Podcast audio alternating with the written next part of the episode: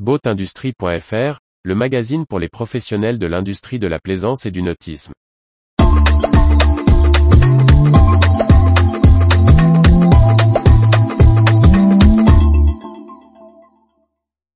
Nautique de Paris, le grand point d'interrogation. Par Briag Merlet. Quel avenir pour le Salon nautique de Paris? Entre soulagement et inquiétude, une direction difficile à analyser. Quelques heures avant l'ouverture du Nautique 2022, la profession bruissait de rumeurs sur l'avenir du rendez-vous parisien de la plaisance. Nombreux sont ceux qui annonçaient la dernière édition, avec un mélange d'appréhension et de tristesse pour certains et de soulagement pour d'autres. À l'ouverture des portes le vendredi soir, la fréquentation des allées avait de quoi renforcer les inquiétudes. Et pourtant, au fur et à mesure des jours, on a pu percevoir une forme de soulagement chez certains. Ce n'est pas si mal. Hormis pendant les matchs de l'équipe de France, on a eu un peu de monde.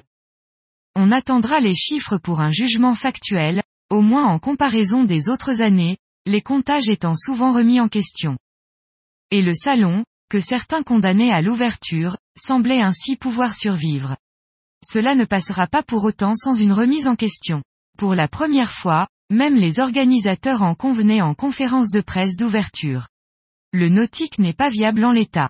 Une concertation avec les exposants doit déboucher sur des propositions au printemps 2023.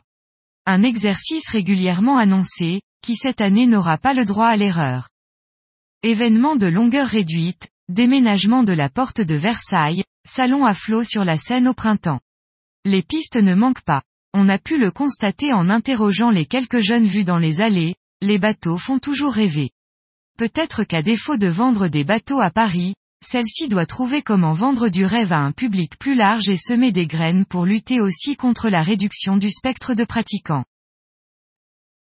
Retrouvez toute l'actualité pour les professionnels de l'industrie de la plaisance sur le site boatindustrie.fr et n'oubliez pas de laisser 5 étoiles sur votre plateforme de podcast.